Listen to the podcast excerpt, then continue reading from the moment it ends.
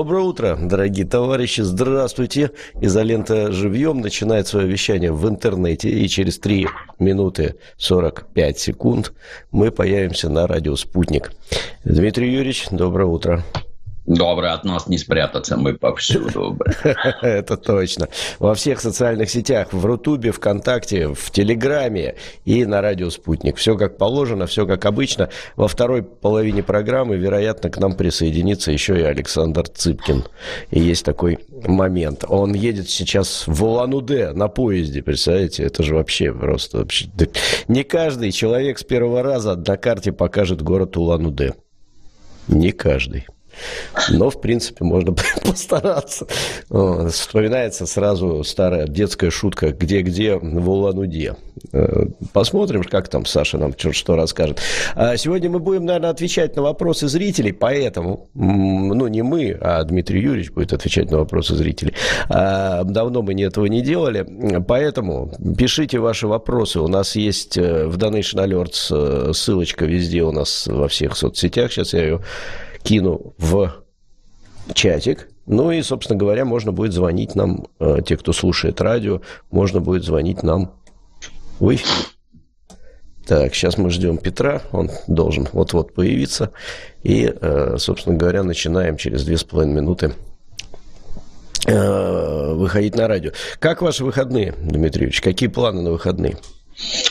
Работать надо. Я на этой неделе мышь это Москва, Кемерово, поэтому дома буду отсутствовать. Надо запас роликов набомбить. Вот буду стараться. Сегодня угу. с Дементием про Сопрану разберем, запишем, потом еще надо делать. Вот, в общем, ага. в трудах. Ага. Понятно. Ну, Сопрано. Сопрано все ждут всегда. Это прям такое. Прекрасен, да, прекрасен. А сколько там сейчас сезонов-то в «Сопрано» уже? Сколько, сколько они уже его снимают? Ну, вроде 6, но шестой из двух, по-моему, по-моему 86 эпизодов. Не, 86. Помню, не помню. «Сопрано» уже закончился давно, Трофим. Ты чего, в 2007 году закончился. А, да, я, я просто... Да. Я 13 лет собирался его разобрать, и вот, наконец, удалось. 13 лет, да. 13 лет – это срок, можно сказать. Петр Алексеевич, привет. А он нас не, вот теперь он нас слышит. Доброе утро. Привет. Доброе да, утро. Привет. Смотрел ли ты «Сопрано», Петр? Я? Да. Конечно. Кто? Не просто смотрел.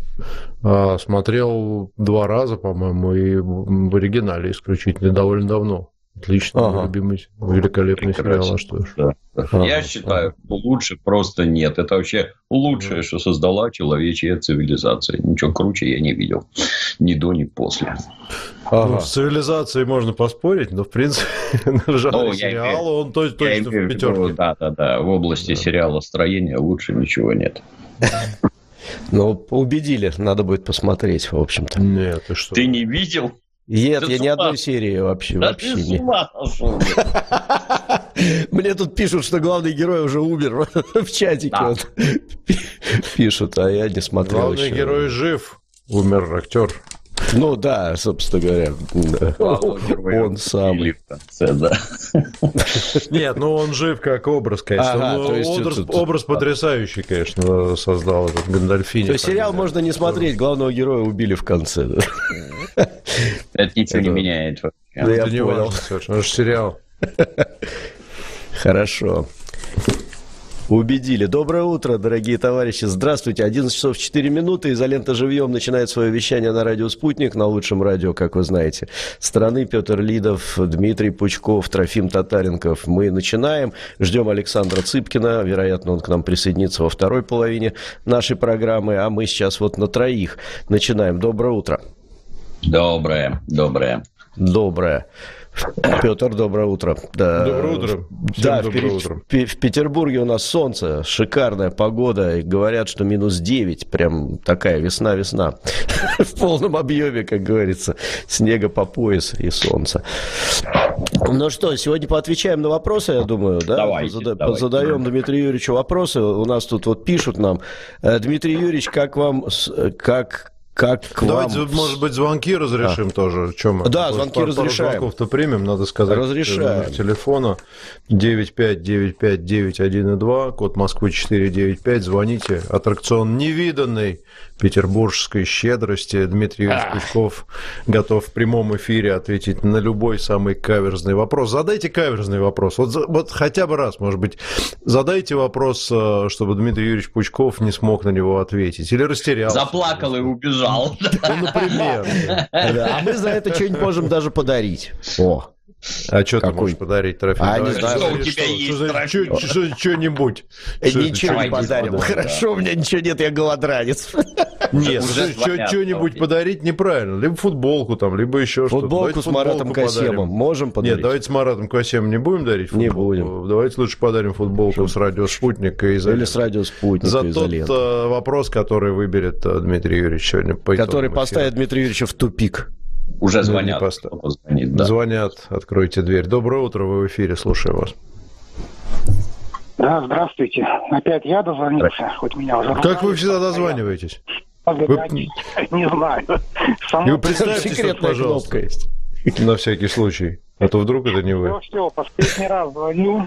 Дмитрий Юрьевич просто вопрос хочется задать. Вы представьтесь, пожалуйста, для, для всех, если не сложно, пожалуйста, как вас зовут, скажите. Сергей из Мурманска. Да, спасибо большое.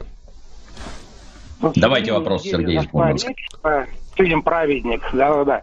Вот Мария Бутина с вами не согласилась, сказала, ей очень понравилось. А я смотрел ваше мнение в интервью там молодому какому-то человеку. Вам сказали, да. что антисоветчин. Как вы подтверждаете?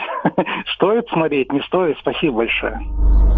С моей точки зрения, фильм не стоит затраченного на него времени. Это плохой фильм, даже с точки зрения кино. Я про идейную часть вообще молчу. Это просто плохой фильм.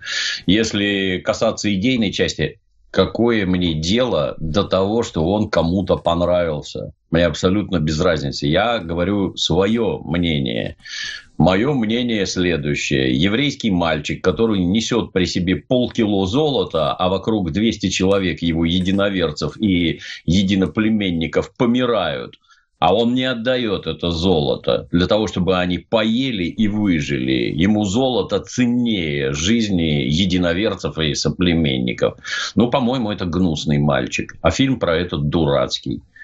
А то, что золото забрал коммунист и на него купил еды, спас ребенка от гангрены, всех выкормил и вывел из нацистского тыла в Советский Союз. Ну, это да, вот это праведник. Только фильм не об этом, не о нем.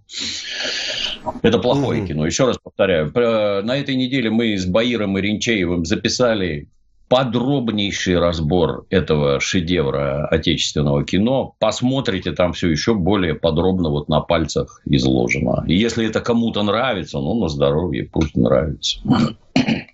Так, еще у нас звонок один есть. Алло, слушаем вас. Здравствуйте, Павел, Москва. Здравствуйте, Павел. Вот в свете э, запрета Э, в использовании нормативной лексики, как вы видите сейчас переозвучку существующих фильмов, э, потому что запикивать э, все слова, ну тогда вообще потеряется смысл и э, канва фильма. Спасибо. Спасибо Для меня вопрос для меня непонятно, зачем это делают. Я не могу понять. Если это какая-то разновидность борьбы за нравственность, то она просто идиотская. Никаких проблем она не решает. То есть вот эти вот запреты, в кавычках, это, знаете, мне все время напоминает. Вот чистое поле, в нем вкопаны два столба, на столбы навешаны две железных воротины и повешен огромный замок смотрите, закрыто, здесь пройти нельзя через ворота. А не приходит в голову, что эти ворота можно обойти в чистом поле. Зачем вы это делаете? Вот есть мировая практика возрастного ценза. Вот это кино для детей, а вот это кино для взрослых. Вот я взрослый человек, можно я как-нибудь сам разберусь, что я хочу смотреть за свои деньги и в каком виде. Вот эта дорожка звуковая для детей, это для нервных дам, а вот это для взрослых мужиков. Если кому-то кажется, что вот нецензурная брань, она там привлекает зрителей, еще чего-то там, получает широчайшее распространение, это не так менее трех процентов хочет смотреть э, фильмы вот с такой суровой дорожкой. Почему? Потому что маму смотреть не позовешь, с девушкой смотреть не сядешь, да и с родителями там вообще ни с кем ты, только в мужской компании смотреть. Это сокращает количество зрителей, а не увеличивает. Если гражданам, которые принимают такие законы, кажется, что вот, вот сейчас вот мы запретим кино переводить с матерными словами, и это как-то воздействует на общественную нравственность, но эти граждане вообще в жизни не понимают ничего. Я уже многократно многократно приводил пример. В 1961 году я родился в военном городке, где жили одни коммунисты, военные офицеры – и никакого американского кино не было, никакого толитворного влияния Запада. Вообще ничего не было из того, что есть. Интернета не было. А годам к 4-5 я почему-то знал все матерные слова и уже достаточно ловко их употреблял. Как это так получалось, а? А теперь я, значит, дожил до 60 лет, а мне сообщают, вот матом ругаться нехорошо. Вы, блин, вы в своем уме вообще. И, кстати, отдельно про свободу творчества. Есть у нас свобода творчества? Автор может писать книжки, снимать фильмы так, как он хочет. Или над ним висит цензура. Ну, вы определитесь как-то, что можно, что нельзя. Называется ли это свободой творчества или нет. Если кино про армию и войну, там как, вот как вы считаете, военные они ругаются, не ругаются? Они так разговаривают, понимаете, вот разговаривают в армии, на флоте и везде, где есть мужской коллектив, так разговаривают.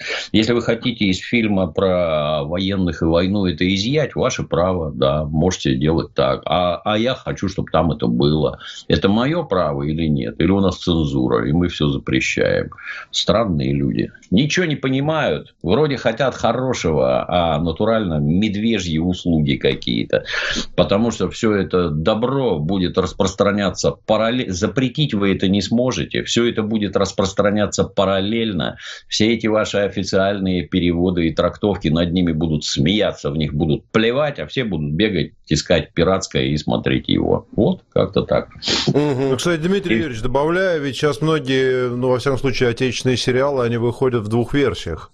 Один 18 плюс. Я не знаю, почему там не действует закон. Видимо, он действует только на кинотеатры или как-то еще. Но вот ну, ты выбираешь сам звуковую версия, дорожку, да. хочешь с матом, да. хочешь не матом. Я, кстати, могу сказать, что я зачастую выбираю не матом, потому что, ну, там какой-то обычный сериал, типа непонятно про что, не, не, не про то, где ненормативная лексика, скажем, является неотъемлемой частью жизнедеятельности мужчин, да, а это скорее какая-то подростковая хрень, и там кажется, что, слушайте, ну что вы, мне не ну, хочется, ну, мало да, ли там, кто-то в комнату зайдет, там, мама, ребенок, еще кто-то, и зачем? Вот, поэтому, мне кажется, такой выбор вполне себе разумный вариант. Так точно, полностью согласен. Да. У нас еще один звонок, давайте сейчас его примем, потом сделаем паузу, поотвечаем на письменные вопросы, которые нам приходят. Слушаем вас, алло. Здравствуйте, меня зовут Олег. Здравствуйте, Петр, Олег. Трофим, Дмитрий Юрьевич, мы вас приветствуем. Вопрос такой, вот э, я бы хотел, чтобы вы ответили все трое. Вот смотрите, была очень большая шумиха, такие движения, как наши, юная армия. Ну, я, юная армия вроде еще осталась, но о нем Есть, очень да. мало говорится. А почему вот, как вы думаете, это было просто политически выгодно и вытолкнуть вот это вот, у нас есть движение патриотические и все прочее, и они затихли, и после СВО вдруг появляются еще какие-то там, ну, вроде патриотические движения, но о них очень мало говорится. Или мы просто попробовали в, в этом направлении двигаться, а не получилось, ну и черт с ним, бросили и забыли об этом. Угу. Вот такой вопрос. Спасибо. Ну, да, понятно, да. Ну, у нас есть хороший пример Советский Союз. Вот я состоял, я был как нормальный человек, октябренок, пионер, комсомолец. Э, везде оно было разное. В одной школе вожатые были выдающиеся люди, там, педагоги и всякое такое придумывали, чем детей занять, принимали участие, вникали там в личные какие-то проблемы, жизнь кипела. В других школах это вот формализм там чисто для галочки, построились, галстуки завязали, разойдись, до свидания. Вот в Советском Союзе было так. Везде очень сильно по-разному. А в настоящее время пионеров нет. Ну, это же принципиально. Не дай бог у нас там что-то коммунистическое будет. Не дай бог. Давайте вот это запретим, а вместо него придет АУЕ естественно. Свято место пусто не бывает. Ой, надо что-то делать. Что? Ой, давайте детей организуем. Ну и получается это какой-то абсолютно такой стерильный официоз. То есть надо что-то делать, а что делать непонятно а куда их собирать, а на основании чего, а какие идеи детям там втыкать. А ничего этого нет, и поэтому все вот эти вот официальные попытки кого-то там, вот движение наше, на мой взгляд, самое яркое было. Что-то покричали, покричали, и где они теперь? В США руководство живет, я надеюсь а эти дети, кого из них воспитали, я вот как-то не вижу. Я бы, знаете, если там какая-то польза была, то я бы наоборот на этом всегда акцентировал внимание, что вот этот вот человек, общественный деятель, например, вот он из движения «Наши» вырос, и вот этот руководитель вырос из движения «Наши». Я ничего подобного не слышу, и, соответственно, создается впечатление, что ничего подобного нет. Но у меня есть знакомые, которые руководят этой самой юнармией, бывшие военные, действующие военные. Там, да, там работы ведутся, там, там понятно, чему детей учить, к чему дети стремятся и всякое такое. Юнармия, да, функционирует. И знаете, я когда на это смотрю, мне все больше и больше в голову приходит, что страна родная – это вообще страна военных. Только они способны поддерживать порядок, только они способны какие-то стремления определять, детей чему-то учить, увлекать, показывать. И детям это интересно. И, в общем, как-то вот так. Вот. Но, может, это и правильно, потому что военные элиты, они всегда были да. элитами. Во, во все времена абсолютно. Это были главные элиты. Но, может, только в 90-е у нас вот это все дело как-то репрессировали. Ну, э... я, я бы не упрощал. Мне кажется, вот только военные, ну, военные, понятно, есть функции, которые они могут выполнять, безусловно, но есть функции, которые не могут. Они не могут заниматься, я не знаю, там, производством сельскохозяйственной продукции, например, либо созданием Конечно. конкурентоспособной, там, не знаю, рыночной экономики. Вот это я просто тут не надо вот все, чтобы везде военные были, а то у нас тут были примеры такие в истории, там плохо кончается для невоенных. Ну да. Есть у нас письменные я, вопросы. Я просили прокомментировать всех, я просто тоже пару слов скажу. Мне кажется, вот э, очень да. важно, чтобы, во-первых, все эти движения должны пройти проверку времени. Некоторые, упомянутые Дмитрием Юрьевичем, явно не прошли. Вот, это нужно время. И, безусловно, э, мне кажется, если большая ошибка всегда попытаться повторить форму, э, чего-то, не обращая внимания на содержание. Ведь пионерская организация тоже, если вспомнить, как она создавалась, она создавалась на волне, в общем, мощнейшего общественного подъема, мощнейшей новой идеи мирового масштаба там, и так далее. Это было искренне. Потом оно выросло в довольно большую организацию. И ошибкой, мне кажется, может быть вот попытаться повторить форму сразу с масштаба, не насытив это какой-то идеей. В юнармии совершенно точная идея, например, есть, мне кажется. Она действительно связана с защитой Родины. Какая идея была в движении «Наши»? Ну, мы за президента, Наверное, вот. Но вот у нас все вроде как за президента, там больше 70%, ну и так далее. То есть, мне кажется, очень важно найти вот эту вот идею, которая бы объединяла хотя бы несколько сотен человек, а уже тогда все остальное нарастет, но это очень непростая задача. Сейчас же вот есть движение первых создано, тоже, дай бог, как говорится, им успехов, но, а, опять же, проверка временем все покажет. Угу. Так, ну что, я почитаю тут комментарии и вопросы. Ростислав Журавлев, военкор РИА Новости, пишет нам. Всем привет Запорожского фронта. О, вернулись... Ростиславу привет большой. Да, вернулись с работы РСЗО «Торнадо-Г». Бойцы отработали по, опорному, по опорнику укронацистов. Настроение боевое. Э, Ростиславу, да, от нас большой-большой привет. А, Серый Белый э, задает вопрос. Дмитрий Юрьевич, зачем Вине в шестом сезоне Сопрановых мат понавырезал? Не знаю, что Вин. это. Но... Винк. Винк. Ну, в, соответ... а, в соответствии с государевыми указами вот, ага. велено ликвидировать и ликвидирует. Я к этому никакого отношения не имею. Мной сделано так, как надо. Сначала показывали, как надо. Дальше в связи с этими новыми ве... веяниями цензурными, ну вот удалили. Извините, угу. ничего сделать не могу. Угу. Ну, сегодня, видите, как мат волнует людей, на самом деле. Вот, вот так вот. Других проблем у нас нет, да. Да, других проблем, все про мат. Аноним э, задает нам вопрос. Добрый день. Ну, вот сейчас, сейчас будет серьезный ответ. Добрый день. Подскажите, как относитесь к, обознач... к обозначенным президентом реформам высшего образования, в частности, к отходу от болонской системы, ну и вдогонку к теме среднего образования, что думаете по поводу возможной отмены ЕГЭ? Про отмену ЕГЭ я не знаю, откуда взял наш читатель, э, в смысле читатель, слушатель, э, но первый вопрос, первую часть вопроса, я думаю, есть смысл обсудить. Ну, я школу давно закончил, я уж не помню, в 77 году, по-моему, я от этого далек.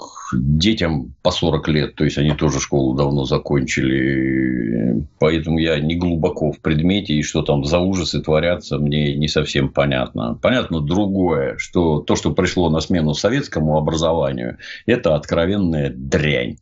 Во всяком случае, то, что я наблюдаю в интернетах, полную безграмотность, отсутствие какой бы то ни было вообще там формальной логики в постах, неспособность здраво мыслить, как, полное отсутствие знаний, а что там в Википедии можно посмотреть. Ну, вот для меня вот эти вот признаки, они очень и очень печальные.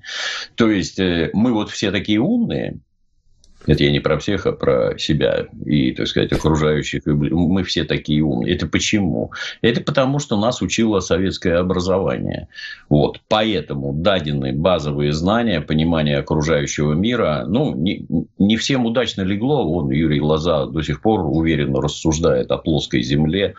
Бывает, бывает и такое, да. Но, тем не менее, это было советское образование. Зачем его сломали? Вот настолько безжалостно разломали, растоптали, выкинули. Ну, я понимаю, не, не надо не надо людей образовывать. Они чисто как в фильме «Мертвый сезон». Хорошо работаешь, получишь миску бобового супа, а если хорошо себя вел, еще и женщину на ночь. Вот, вот такое, да, понятно. Для этого ломали, то есть для тотального одебиливания вообще.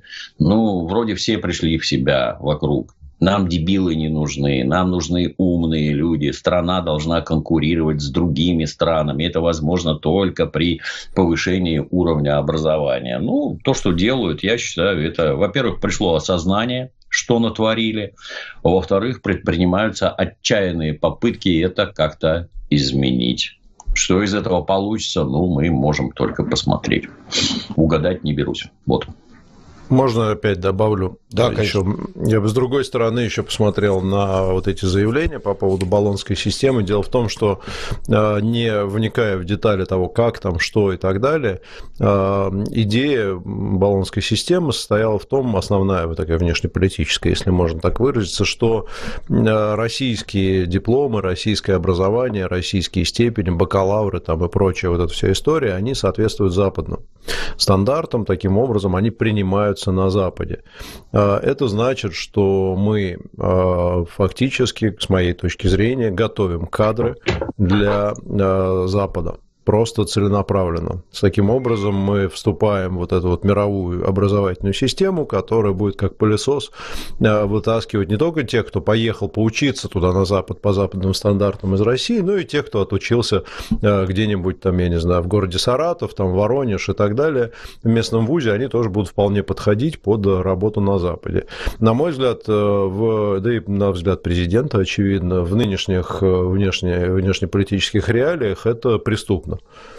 Вот. И мне всегда казалось, что это глупость, потому что нам надо, да, наверное, для людей, может быть, это не, не есть очень хорошо, потому что они там, ну, как бы стремятся, может быть, работать по всему миру и хотят, и, и я сам такой был, и тут трудно влиять. Но с точки зрения государственной, конечно, надо защищать э, себя. Ну, например, возьмите Китай. Китай защищен, э, например, китайским языком, потому что если ты э, китайский язык, китайская традиция, китайские иероглифы, они довольно сильно защищают местную культуру, трудно высосать китайца, который не выучил английский язык, и заставить его там где-то работать. Вот. Мы своим языком тоже защищены, своей системой образования, преподаванием на русском языке. Это в определенном смысле защита. Люди будут в первую очередь искать работу на нашем рынке. Нам, конечно же, надо в первую очередь обучать э, людей из сопредельных государств, из стран э, других э, на русском языке, чтобы они ехали к нам и в нашу экономику вливались, а не наоборот. Я вот в свое время был в таком замечательном месте на экскурсии, в, еще, еще до спецоперации, естественно, в как бы Иннополисе в Татарстане, там, значит, построен такой Иннополис, это такой вуз большой, значит, где там все, там все по-английски. Все по-английски. Название кабинетов, там преподается там все на английском. Почему? Я спросил руководство, а почему вы это, зачем вы это делаете? Ну, понятно, что вы же просто, вы тупо готовите. Если вы все преподаете на английском, вы готовите людей для чтобы просто встали, получили диплом и уехали. А вот они говорят, мы зато лучших профессоров можем приглашать из там всяких стран, и они будут по-английски лекции читать. Ну, вот, вот мне эта модель, честно говоря, не близка, и мне кажется, сейчас настало время, конечно, это все менять. Мне кажется, наши дипломы есть если они не признаются нигде, так и хорошо. Вот, надо это всячески поддерживать. Вот, вот такой комментарий, мне кажется, это правильный, правильный ход. Я, я, я полностью согласен, потому что вот мой любимый пример. В Советском Союзе была отработана система э, поиска и отбора талантливых детей. То есть, вот у нас тут северо-запад, да, от Питера там, до Мурманска. Вот по школам, неважно где, в городах, селах, ищут талантливых детей, например, математически одаренных. Для многих открытие, что люди, они не собаки на выставке, и ваша родословная, она ни о чем вообще не говорит.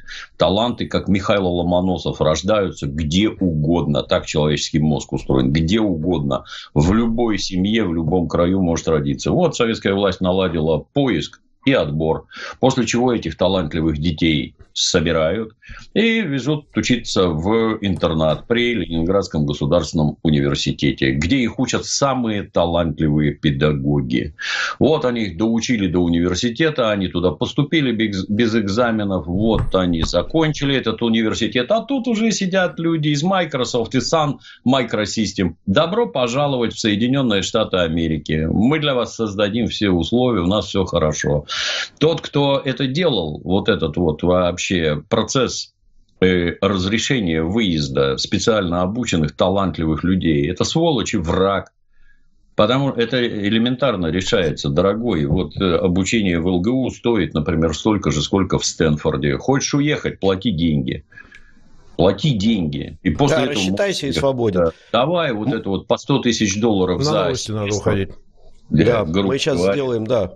Сделаем паузу на радио, но мы продолжим в интернете сейчас отвечать э, на вопросы наших зрителей и слушателей. Э, сейчас у нас будет э, новостной блок, и после него мы вернемся обратно и продолжим на радио новости. Так, ну что? Можем, можем чуть-чуть продолжить, я закончу. Конечно, да. ну, конечно, продолжаем. Именно так, как говорит Петр. Это получается, мы стоим в зависимом положении. У нас, значит, великолепная система образования, под, а, отобранные и подготовленные у нас специалисты находят высочайший спрос на да. Западе, значит, а для родной страны Вот ноль. я, например, Вообще был да. востребован на Западе совершенно нормально. А зачем?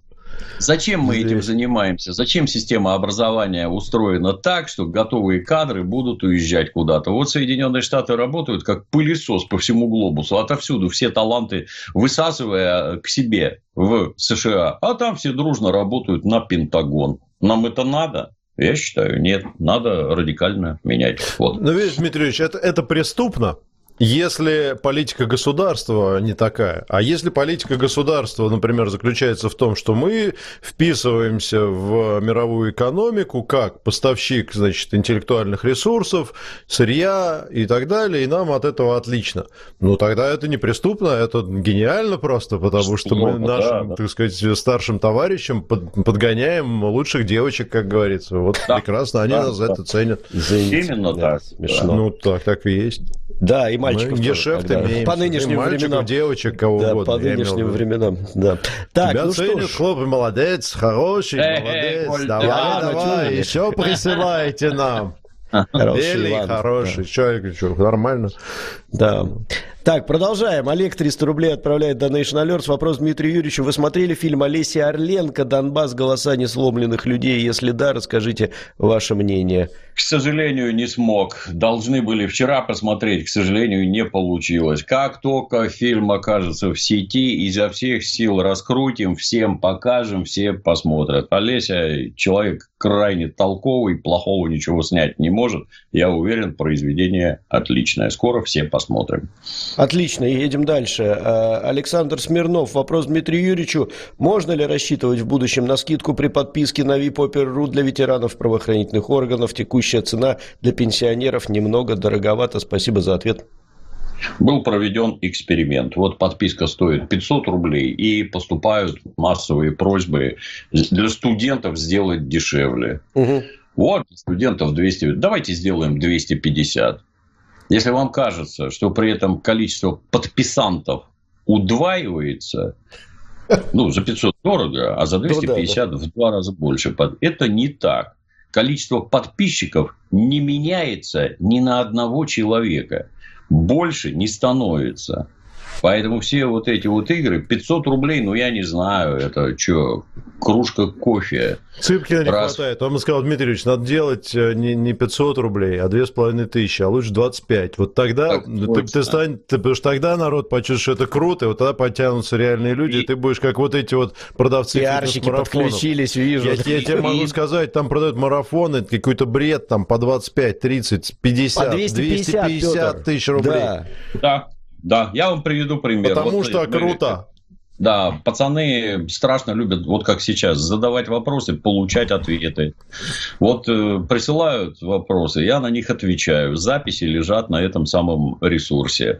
Э, как бы вам сказать? Это называется бизнес-тренер, например, коуч, который за это, вот за то, что я говорю, берет деньги серьезные. И это не 500 рублей, это не кружка кофе раз в неделю за 100 рублей. 500 рублей, это, комрад, при всем уважении, это недорого. Меньше меньше сделать просто нельзя. Особенно в, в э, плане того, что э, вот YouTube выключили, и деньги оттуда больше не идут. А заработать, да, а заработать можно только на подписках. А изготовление одного ролика, например, обходится примерно в 20 тысяч рублей. А таких роликов мы делаем, ну, ориентировочно штук 50 в месяц. Миллион рублей затрат.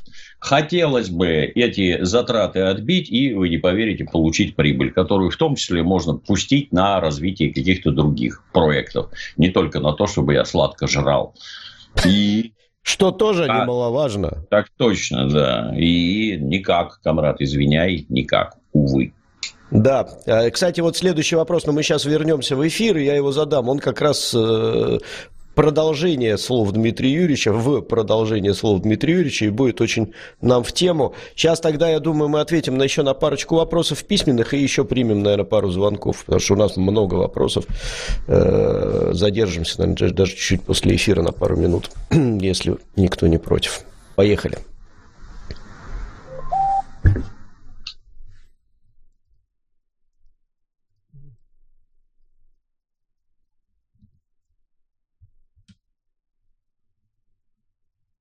Доброе утро. А, ты меня ждешь, что я скажу, что ли? Да. да. Доброе утро, дорогие друзья. Извините, мы тут Трофим на меня выразительно смотрит, и, а я не понимаю, что он на меня смотрит. А он смотрит на меня, на Петра Лидова, простого, так сказать, жителя нашей великой Родины, чтобы я сказал «Доброе утро, дорогие друзья». В эфире «Изолента живьем» и наш э, добрый друг, любимый гость, человек, которого многие называют кладезем мудрости, носителем сокровенных знаний, а, ну и просто хороший человек Дмитрий Юрьевич Пучков. Дмитрий Юрьевич, еще раз доброе Доброе утро, да, доброе. Доброе Отвечаем утро. сегодня про... на вопросы. А, Трофим, пожалуйста, там есть Продолжаем, вопросы, да, да, Давай. отвечать на вопросы. Сейчас парочку вопросов э, письменных из интернетов, и дальше примем еще пару звонков. А, э, Евгений задает вопрос. Очень он соответствует предыдущей теме нашей, поэтому будет очень э, гармонично смотреться. Здравствуйте, вопрос для Дмитрия Юрьевича. Ну, а для кого же еще-то? У нас в стране довольно слабая коммерческая индустрия кинопроизводства. Исключение – современные сериалы. Почему у нас не развивают частные киностудии, где большое кино – это большой бизнес, э, спрашивает наш э, слушатель, зритель, не знаю. Ну, советское кинопроизводство благополучно в 90-е убили, а ничего другого нового не родили. В первую очередь, с моей точки зрения, надо готовить кадры, то есть, э, э, в первую очередь, ремесленную сторону там операторов, осветителей и всякое такое. Другая часть – это, например, режиссеры и актеры. С этим вроде никогда проблем не было, но даже тут все плохо, отвратительно просто. Когда спрашивают какого-нибудь режиссера Соловьева, царствие ему небесное, а чему вы учите студентов в Авгике? А он, не моргнув, отвечает. В первую очередь, я готов готовлю нонконформистов. То есть он заливает в головы политическое дерьмо своим студентам, вместо того, чтобы обучать их ремеслу. Но в результате получаются вот такие, которые снимают наше кино. Этим людям абсолютно нечего сказать вот нечего населению сказать. Они не могут сказать никакого внятного политического посыла, хотя они себя корчат там каких-то властителей душ. Они даже примитивные приключения а-ля Индиана Джонс снимать не умеют. Ничего не умеют. Ну, нет ничего такого, что они хотели бы сказать вот народу, и зритель бы услышал и побежал смотреть. Поэтому даже какой-нибудь вот совершенно простецкий чебурашка вызывает такой взрыв энтузиазма. Смотрите, наконец, нормальное кино. Оно не сильно нормальное. Просто это как, это, знаете, лучший, это не значит хороший. Лучший, это значит остальные еще хуже. Вот только с этой точки зрения смотрите. Далее там, ну, это просто натурально культ воровства, они там осваивают бюджеты. Вот пока кино снимаем, хорошо живем. А что там дальше с ним будет? Да никому не интересно. Над ними не стоят какие-нибудь там свирепые продюсеры, которые тоже отсутствуют как класс. Это на Западе какой-нибудь там Джерри Брукхаймер, у него там за спиной 25 миллиардов сборов от шедевров, которыми он руководил. А у нас таких нет. Какой-нибудь Роднянский, с которым тут носились, как бабка с писаной торбой, не слушая, вообще не слушая, что это русофобская сволочь, что он гадит, умышленно и целенаправленно. Не-не-не, ну что ты такое говоришь? Внезапно это у меня нет цензурных слов, внезапно делится откровениями. Чем же он занимался в Российской Федерации? Ну, вот поэтому ничего хорошего и нет. Таких людей гнать надо, гнать известной метлой и не подпускать. Надо ПТУ, в которых готовят осветителей, этих, как кто на фокус наводит, операторов и прочее. И тихо-тихо тогда расти будет. Не надо косить под каких-нибудь Тарковских. Вы научитесь делать вот просто, я не знаю, там бриллиантовую руку и белое солнце пустыни. Вот научитесь такие фильмы снимать. А потом уже лезьте со своей чушью. Ну, а постольку, поскольку это вот такой, знаете, микроскопический кружок, внутрь которого никого не пускают, они в чем хорошо разбираются, вот нынешние эти кинопроизводители? Ну, первое – в употреблении разнообразных веществ. Это там все гении просто, это раз. В беспорядочных половых связях. Тут вообще равных просто нет. Вот в этом они разбираются. Если бы они кино снимали вот про это, в чем разбираются, ну, тогда, наверное, было бы интересно смотреть тем, кто тоже разбирается в этих аспектах. А так нет, несут какую-то чушь. Я вам каждое утро, э, так сказать, это чай пью перед убытием на работу. Вот телевизор включен, какая-то беготня, какая-то стрельба, кого-то убивают, душат, вешают. И все это настолько идиотская, что там даже критика какая-то неуместна. Идиотская, натурально идиотская. Ни уму, ни сердцу, вообще ничему. А, видите, люди работают. Увы. Да, вот. у нас есть звонок. Спасибо, Дмитрий Юрьевич, за этот эмоциональный ответ. Очень много, кстати, э, позитивных сразу отзывов у нас в чатике. Прям восхищаются вашей речью. Звонок у нас. Алло, слушаю вас. Алло. Говорите. Да. Алло. Да, да, слушаю вас. Говорите. Добрый день, Дмитрий Юрьевич, Петр Алексеевич, Трофим Викторович. Э, наверное, Дмитрию Юрьевичу уже надоели вопросы про кино на сегодня. Но у меня опять-таки вот вопрос именно такой. Меня э, больше интересует вопрос вот э, именно патриотического кино, то, которое связано с Великой Отечественной войной. Вот я не знаю, по какой причине, но 90%, если не больше фильмов, которые снимаются, они всегда про 41 год. Ну, ни для кого не секрет, что в 41 году война не закончилась. Она продолжалась еще годы, и причем каждый год мы воевали по-разному. Был тяжелый 41-й, был тяжелый 42-й, был переломный 43-й, и, наконец, победоносный 44-й, 45-й. Понимаете, я, я все понимаю, что просто показать дураками нашу армию в 41 и 42 году, но где фильмы про 44 год? Вот, понимаете, у молодого поколения, да. вот это да, да, да, понимаю, да. говорят, складывается впечатление, что а война-то закончилась, наверное, мы не победили, мы же только проигрывали. А вот американцы... Это вы про нынешнее кино, я правильно понимаю, да, задаете вопрос? Ну, разумеется, разумеется, конечно, про uh-huh. про. Вот uh-huh. ну, да, да, да. Спасибо вам большое что у нас в Конституции прописано, что у нас нет никакой идеологии быть не может. Она есть, присутствует и, например, в кино проявляется. Задача этих фильмов – это, ну, условно и в кавычках, разоблачение сталинизма. Насколько отвратителен был Сталин, насколько омерзителен был советский строй, каких тупых командиров готовил, все профукали, все пропало, посмотрите, какой ужас, людей на мясо, эти, как их, с черенками от лопат идут штурмовать немецкие крепости, как это у Никиты Сергеевича заснято. И только паучок, повисший в прицеле немецкого пулемета, их спасает. Ни выучка, ни подготовка, ни отменное оружие. Паучок, понимаете, паучок.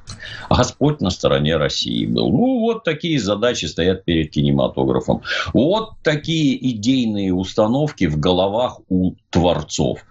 На совершенно закономерный вопрос, дорогие друзья.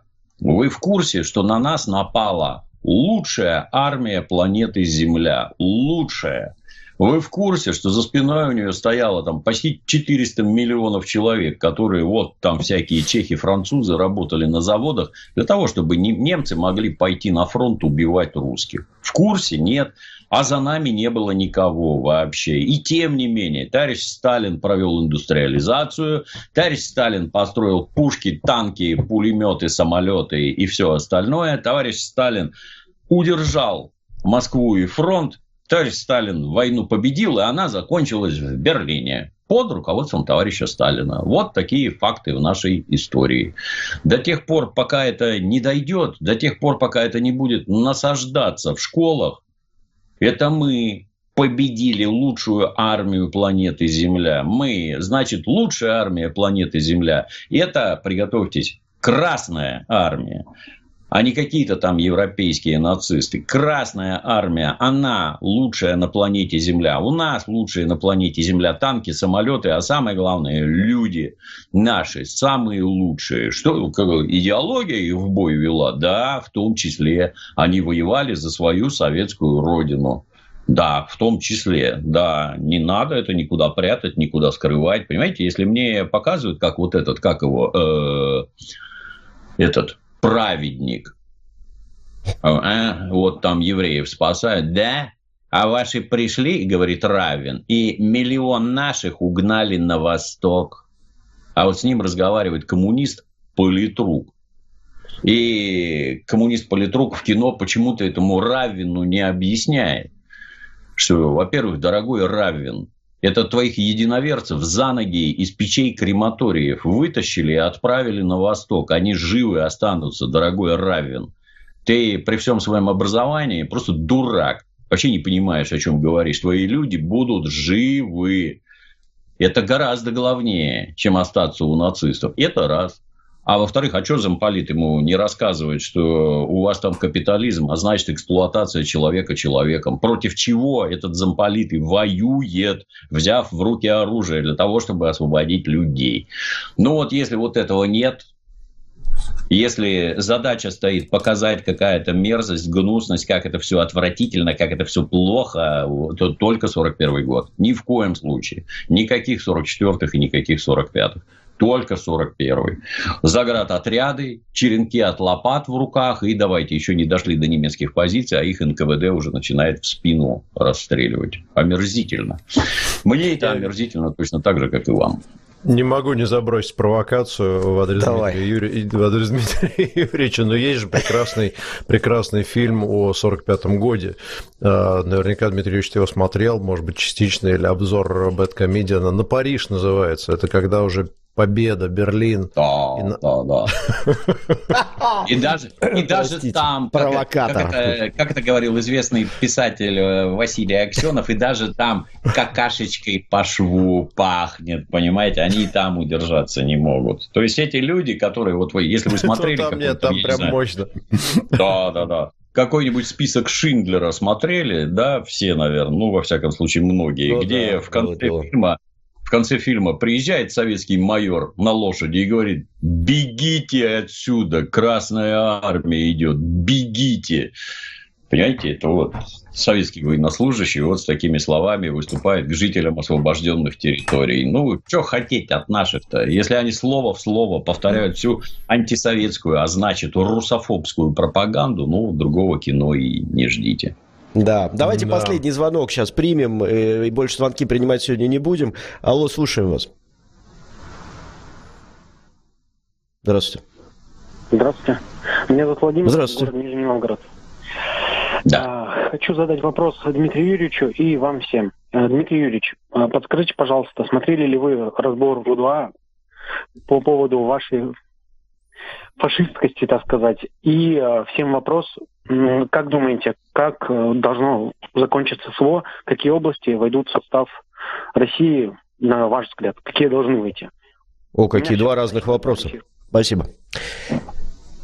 Количество разоблачающих меня идиотов, оно превышает все разумные пределы. Это, я так понимаю, вы говорите про тварь вербованную Рудова, да, это коммунист, который убежал в страну НАТО, которая поставляет оружие украинским нацистам, из которого убивают российских солдат, да, то есть вы смотрите ролики вот этой вербованной твари, которая продвигает точку зрения ЦРУ.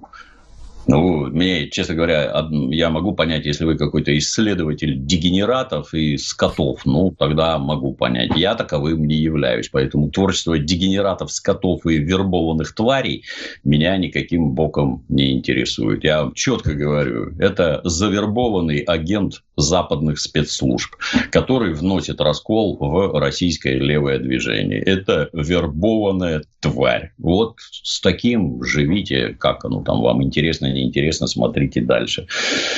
Я разборами подобного дерьма не занимаюсь, потому что у, любое упоминание лица нетрадиционной ориентации сексуальной – это реклама лица нетрадиционной сексуальной ориентации. Она же тварь вербованная. Вот. Что касается результатов э, специальной военной операции, не знаю, как получится. Подобные вещи никто угадать не может. Докуда дойдут войска, где остановятся, когда начнутся переговоры. Меня на прошлой неделе как-то это немножко удивил факт, что в настоящее время на Украине личного состава погибло в боях уже больше, чем американцы потеряли за Вторую мировую войну. Вот это такой, да, очень-очень значимый, на мой взгляд, факт. К чему это Украину приведет? К полному распаду и исчезновению данного государства как такового. На его месте будет что-то совсем-совсем другое. И неважно, докуда дойдут российские войска. Угу. Петр, хочешь Я дум, думаю, давайте мы к вопросам. Едем, да, едем, едем дальше.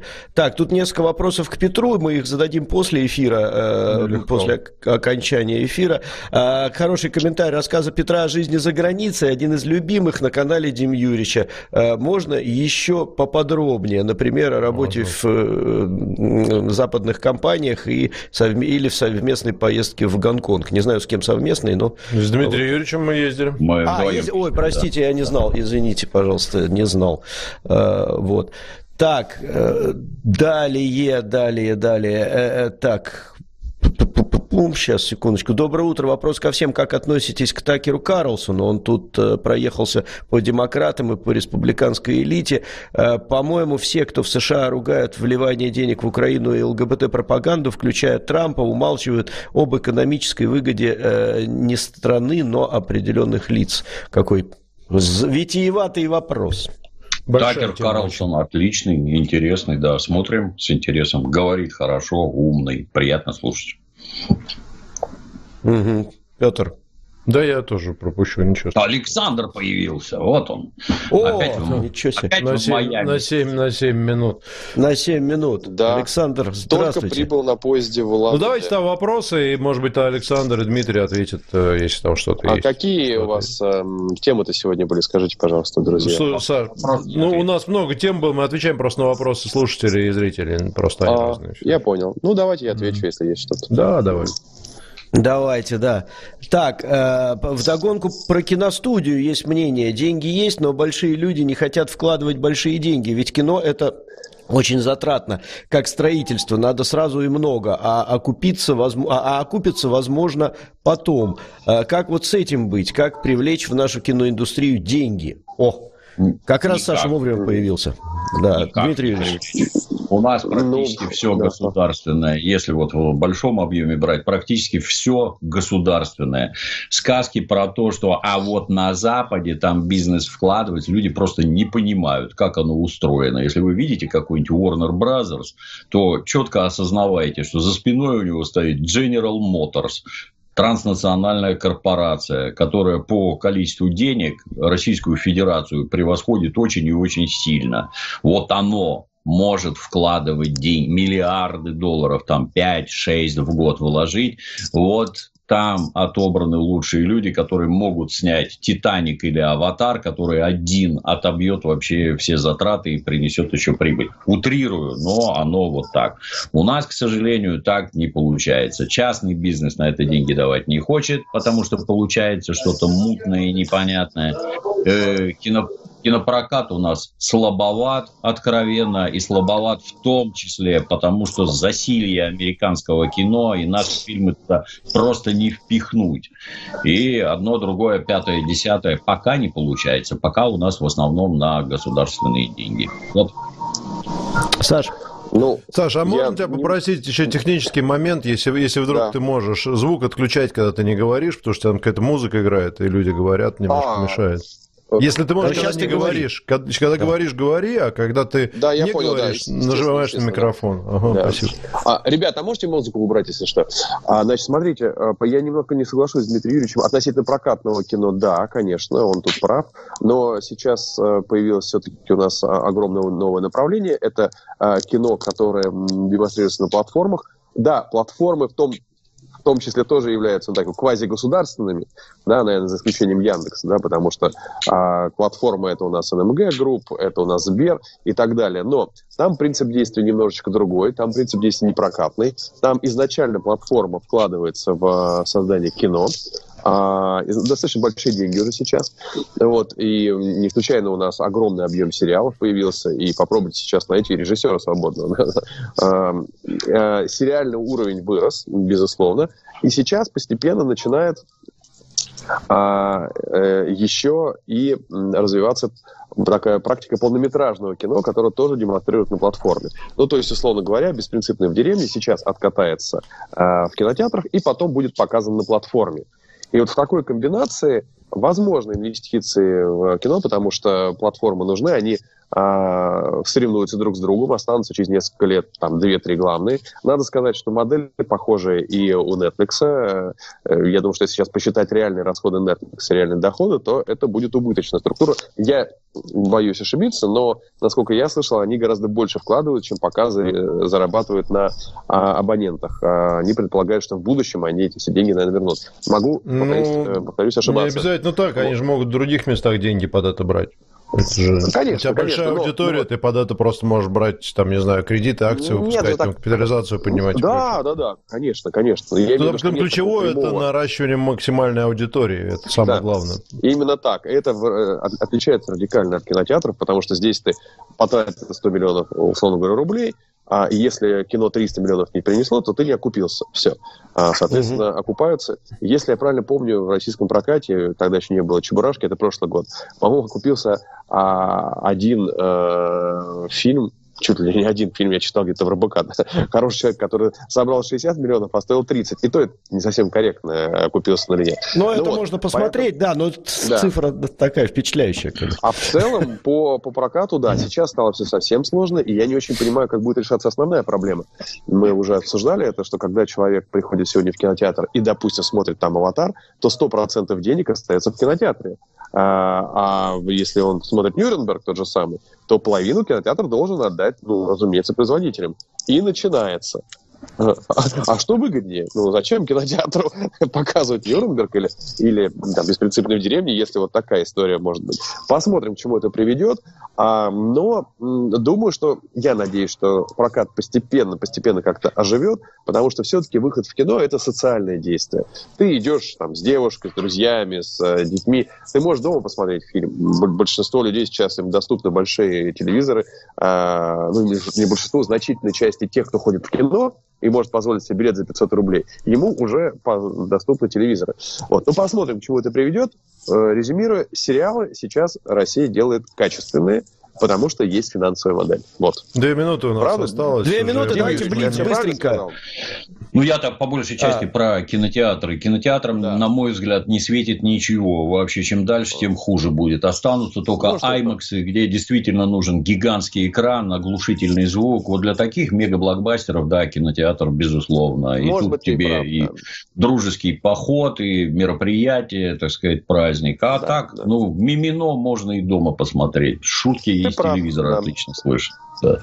Здесь ты правда. Ну, как вариант, да, да, да. Полторы минуты Близ. у нас осталось, не то, не все, да. Но есть один вопрос, давайте мы его начнем отвечать, а потом продолжим за рамками эфира, радиоэфира.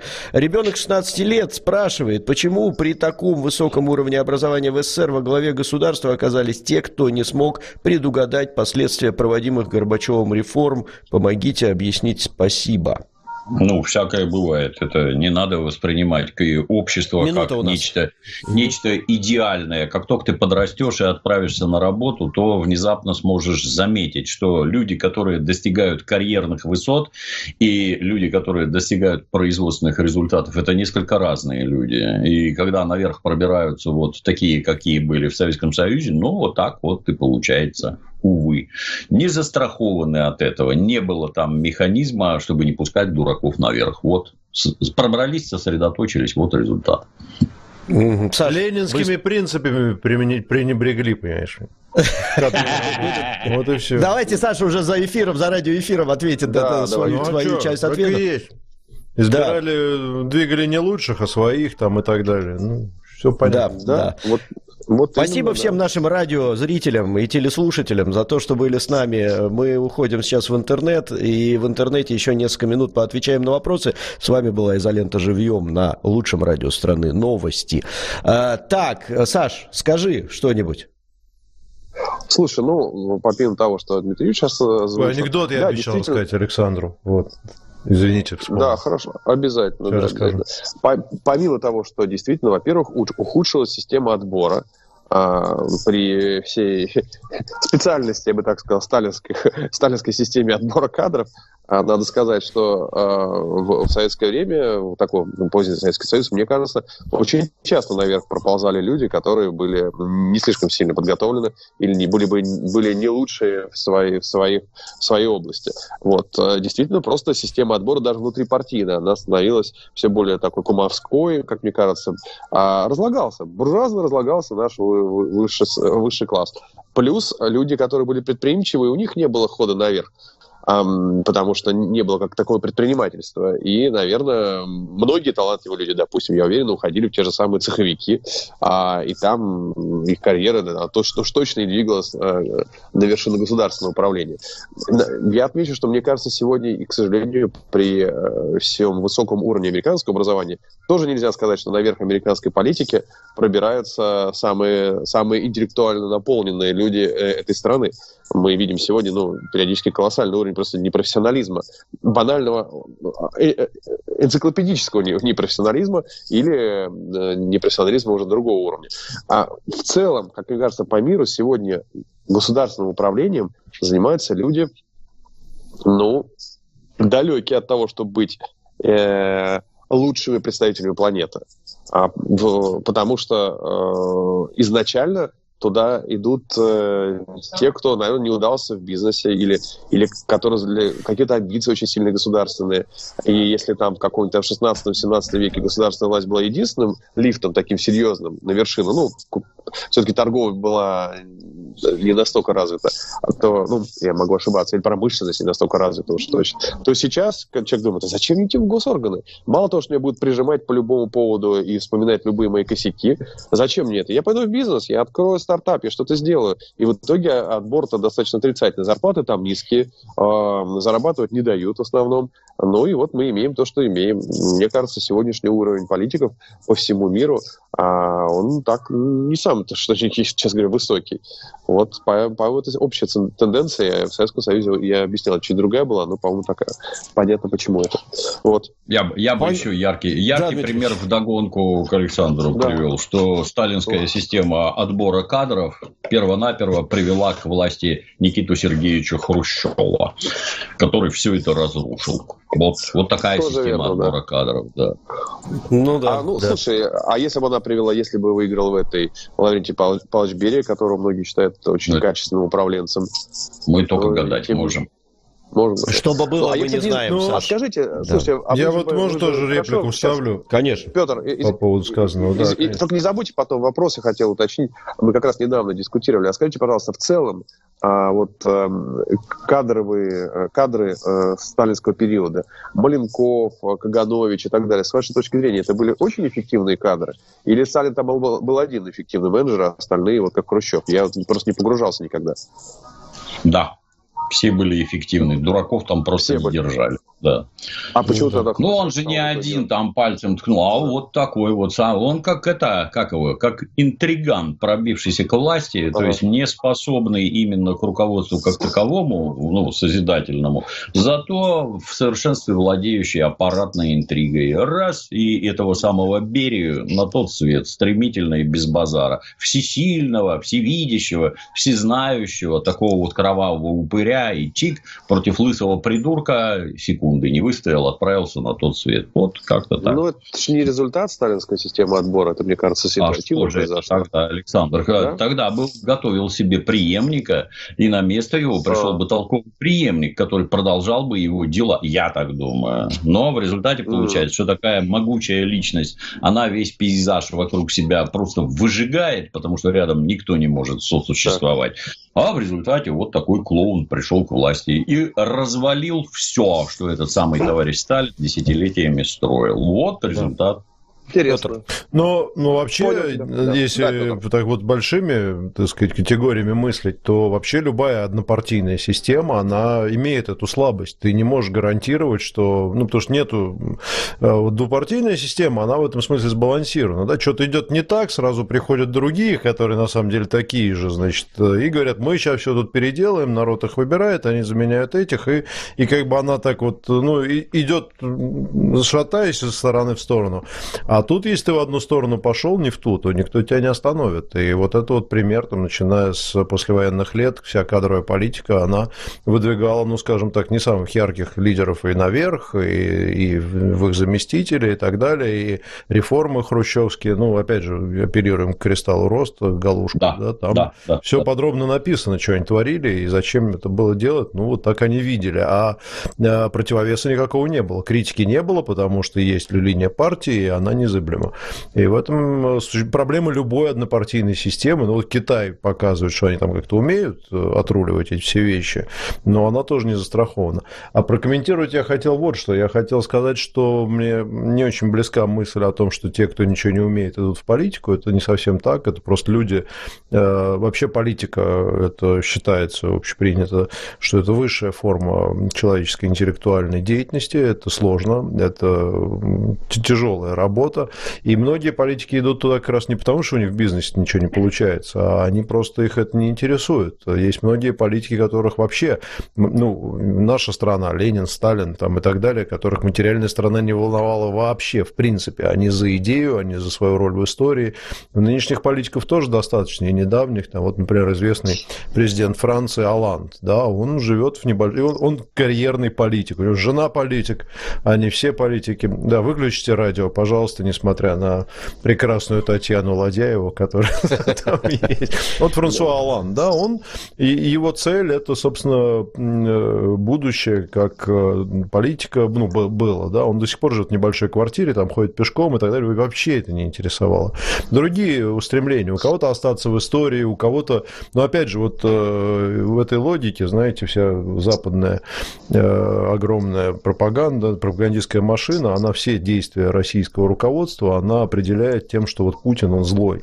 Злой, хочет восстановить Советский Союз и, значит, коррумпированный, воровать побольше. И вот это, в этом их логика. Они вот так его, ну, это, это пропаганда, понятно, но э, у Владимира Владимировича наверняка совершенно другие приоритеты, и его приоритет, очевидно, и не только его, а многих людей в руководстве, это в том числе, кстати, и борьба с коррупцией, там достаточно на факты посмотреть, но главное, это роль и место э, России в этом мире. И, и тут очевидно, что, что то, что он делает, это совершенно не потому, что он в бизнесе у него не получилось, а он не, гораздо не, более высокие я... цели ставит перед собой. И таких людей, просто он, я хочу сказать, что их людей он... очень много на высшем уровне, их бизнес вообще не интересует, это не их вообще...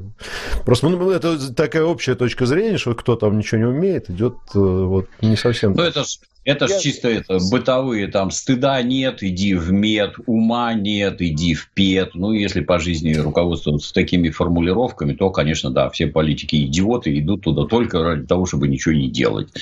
Вот. Ну, нет, я согласен, Петр, я немного другое имел в виду, что сегодня, mm. когда молодой человек заканчивает вуз, то чтобы он пошел на госслужбу, понимая, что у него там будет зарплата минимальная, а, а у него есть возможность пойти в бизнес, то а, есть там процентов, допустим, 10, кто действительно с самого начала хочет заботиться о государстве, построить государственную карьеру и так далее – но э, остальные э, люди, конечно, выбирая между э, тем, чтобы идти начинающим чиновником за а там не очень очень мало платят, и тем, чтобы пойти в компанию какую-то, ну, наверное, выберут пойти в компанию, ну, а еще больше люди. пойдут разные. Да, разные. в корпорацию, да. Тут я, я могу сказать, еще... я знаю, прикрыл, у меня есть э, очень хороший знакомый, не буду сейчас им, именно называть, молодой человек, который получил образование в Великобритании, который отслужил в армии, умышленно пошел, служил э, в кремлевских этих самых полку, да, э, все у него нормально там было бы в бизнесе, там семья такая бизнесовая. У него он целенаправленно сейчас идет к тому, чтобы заниматься, он занимается там информационной работой, но его цель это там, не знаю, пост вице-премьера через 15-20 лет и так далее. То есть он совершенно целенаправленно да, есть, хочет, есть. хочет работать на Россию, никаких у него нет бизнес-задач и так далее. Он настроен на это, и он строит свою карьеру таким образом. Его трудно упрекнуть в том, что он интеллектуально неполноценен, там, мягко говоря, он там по полноценнее многих нас тут будет. Да. Вот. Я себя имею в виду в первую очередь. Анекдот, Саш, ты для тебя берег его три, три дня. Нет, я сейчас... Давай, давай. Еврей. Давай. Да и не еврей, мужик приходит ну, в, в израильское посольство, значит, подавать, еврей, за, появлять, да. подавать заявление на гражданство. Да, мужик приходит, ну, его спрашивают, скажите, да. просто очень интересно, вот тут анкету вашу смотрим, у вас вообще в семье-то, да. у вас родители, из родителей кто-то есть евреи? Он говорит, нет, родителей нет евреев. А говорит, может быть, у вас бабушка еврейка? Он говорит, нет, бабушка не еврейка. А дедушка, может, еврей у вас? Нет, э, дедушка не еврей. А, а, а как же так-то? Он говорит, а знаете, в нашей семье я первый. Да. Это анекдот про Александра Цыпкина, да, да, да. Я Ну, ты-то вообще за базаром-то последи, а. Я тут у меня как раз целое генеалогическое, знаешь, нормальное дерево и русское, и еврейское. Древо, да. Древо. Да. У меня От Моисея. жизни. Да. Ну Слушайте, пару вопросов еще буквально, э, пару комментариев и расходимся. Э, Петру то, что было. Игнат 300 рублей отправляет. Петр, вы прекрасно выглядите. Смотрите, мужики комплименты уже делают. Расскажите подробнее, каких принципов придерживаетесь в питании? Кето, интервальное голодание, низкоуглеводная диета, голодание 24+, и так далее. Как часто и каких количествах пьете алкоголь? Сколько в вашей жизни силовых тренировок и кардио? Поделитесь своими секретами. Петр. Ну, это, Друзья, я буду Петра полчаса есть... рассказывать. Давайте, вы, давайте так поступим. Если это интересно, мы закончим, я останусь и расскажу быстро. Ладно, чтобы У Петра есть марафон, э, похудеет на 5 килограмм вместе с Петром. Вот, 250 тысяч в час стоит, кстати. Да. Ну, может, поэтому, нет, кстати, это, это, кстати, вообще вариант, потому что я сейчас иду вот к, нацеленной к цели очень четко, по, прям по графику все, и отлично мне. Да? Вот, ну это ладно, давайте уже? не будем про это, давайте мы лучше на вопросы, пусть Саша и Дмитриевич ответят, а я потом. Так, э, Сергей Иванов, э, это, конечно, прекрасно, что баллонскую систему признали ошибочной, но вопрос в том, что предлагают взамен. Учителя самый незащищенный класс. Вы пообщаетесь Мы согласны, с ними. Каждый, да. Мы каждый второй за Навального, э, у самих знаний никаких. Согласны. Слушайте, ну, Саша? Ну, я, во-первых, все-таки... Есть что сказать? Ну, я... А я ничего не знаю про баллонскую систему, но мне кажется, каждый раз, когда ты читаешь... Собаку знаешь? Что каждый второй баллонка? учитель Сидеть, лежать. Вот это. Да ты просто... Ты, да, ты просто, знаешь, такая неожиданная шутка. Вот такая система. Вот так, да, да, да, как гром среди ясного нет. Я не вижу, что там за часы у тебя. Олимпийские? Да. Олимпийские часы или что это, да? Олимпиада 80? Да. А вот, да, Петр участник просто был. А, а э, и э, Конечно, да, от израильского посольства тогда приходил а, работать на Олимпиаде. А, мне кажется, что когда... Тогда не было израильского посольства, мне кажется, в Москве. Было всегда. У по-моему, типа отношений не было. Мне кажется, но я могу ошибаться. Не знаю, слушай. Так вот, когда кто-то пишет, пишет в сети, что э, у нас каждый второй учитель и дальше следует все что угодно, это уже абсурдный комментарий, потому что кто считал, и это, мне кажется, странно. А вот, а насчет болонской системы, не болонской системы, ничего не могу сказать. Мне, мне больше вопрос, наверное, по ЕГЭ. Так, едем дальше. Снежана задает вопрос. Дмитрий Юрьевич, сколько стоит ночь с вопросами и ответами? Провокация. Пока не а проводил, пока не знаю, да. Типа ну, посидеть, пожрать вместе в ресторане, ну, примерно 250 тысяч рублей.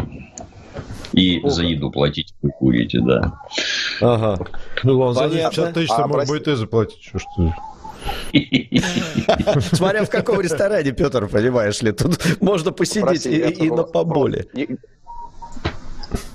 Никогда Саша, у тебя сколько думал, стоит ночь с вопросами и ответами? Ну, смотри, дипломатические отношения были прерваны в 1967 году и не восстановлены до 1991 ну, да. года. Поэтому я не уверен, что было да. израильское посольство не мог в Москве. Быть, да. Не мог. Смотри, увы, мне... А... Хотя я был бы первым в нашей семье тоже. Так, два комментария еще. Осталось. У нас два комментария. Мне интересно, как... Давай. Всем привет из Екатеринбурга. Павел Александров, 1088 рублей. Напоминает, что у нас 1088 выпуск, кстати, э, утренний сегодня. Э, всем привет из Екатеринбурга. Категорические поздравления Дмитрию Юрьевичу со знаком внимания от государства. Так держать. Да, Дмитрий Юрьевич, мы вас э, тоже еще раз поздравляем. Спасибо, спасибо. Да. Э, так, и последний да, на сегодня. Дмитрий Юрьевич. Э, радистка Кэт, 300 рублей. Петр Тро, на сколько процентов растет ваша аудитория из-за приема звонков? Пока один звонок принимаете, три вопроса из Donation Alerts можно успеть ответить. Мы же не на скорость работаем. Конечно, а, у нас же не это на самое. красоту. Чтобы опять по же, красоте при... все было. Да, да, да. Опять же, задать Человек возможность звонит, человеку голосом беседа, задать вопрос. Это аналоговая тема. эмоции, вот конечно. Да, ну, да, знаете, да, понапишут да. боты всякие хрени. Да. Слушайте, давайте Потом по ним а, сериалы снимают. Да, да, да. А знаете, интересные вот э, все-таки поездки по России, они тебе всегда открывают новые какие-то грани. Вот я сегодня ехал э, утром из Иркутска в УНД, и, соответственно, спросил у проводницы, а сколько ехать? Угу. Да, господи, всего-то ничего, чай не успеешь попить, 8 часов. А абсолютно другие представления о расстояниях за Уральским хребтом том. И здесь это всего ничего называется доехать. Вот я Зашел и вышел. Зашел и вышел, да. Но и еще одна история, просто блеск. Значит, рассказали мне в Иркутске про одного адвоката, который ведет какое-то дело в Иркутске, и ездит туда на поезде и обратно на поезде. Московский адвокат, достаточно престижный, и я, естественно, поинтересовался. Это, это не он мне когда-то мне про него рассказали, я говорю, а зачем? Говорит, он обожает ехать на поезде, это очень комфортно, он там читает, ну, отдыхает. Просто клиент выставляет счет за каждый день, когда он едет на поезде туда и обратно. Ну, потому что выбрал такой путь передвижения. Знаете, прекрасно. Я вот на хорошем поезде, поезда хорошие, да. с удовольствием да. ехал. Очень успокаивает, особенно от периодически отсутствие связи, и ты начинаешь что-то заниматься делом каким-то. Вот. То есть ты дописал я... четвертый роман. Так что поездку свой, да? спать не про... Я когда-то по молодости ездил на, роман, на дачу и, и обратно, три с половиной часа в одну сторону, три с половиной в другую. То есть это семь часов в общей сложности. Я с собой всегда возил минимум пять книг. Я столько читал, что вот застрелиться да. и не жить. А теперь ничего невозможно, потому что все бегом, бегом, бегом, никакого спокойствия. Да. Слушайте, еще ну один что? момент можем в следующий раз обсудить. Да. Сейчас, извини, коротко скажу, потому что забуду. А, я, мы, мы снимаем не провинцию, этот проект, э, наверное, я вам рассказывал про него. И был один очень такой сейчас известный иркутский журналист. А, он самостоятельно все ушел с телевидения, с большой позиции, открыл свой YouTube-канал, много чего вообще всех тут критикуешь, ну да, и про власть высказываю все, что хочу и так далее. И ты пойми, у вас в Москве просто сейчас а, один из дискурс.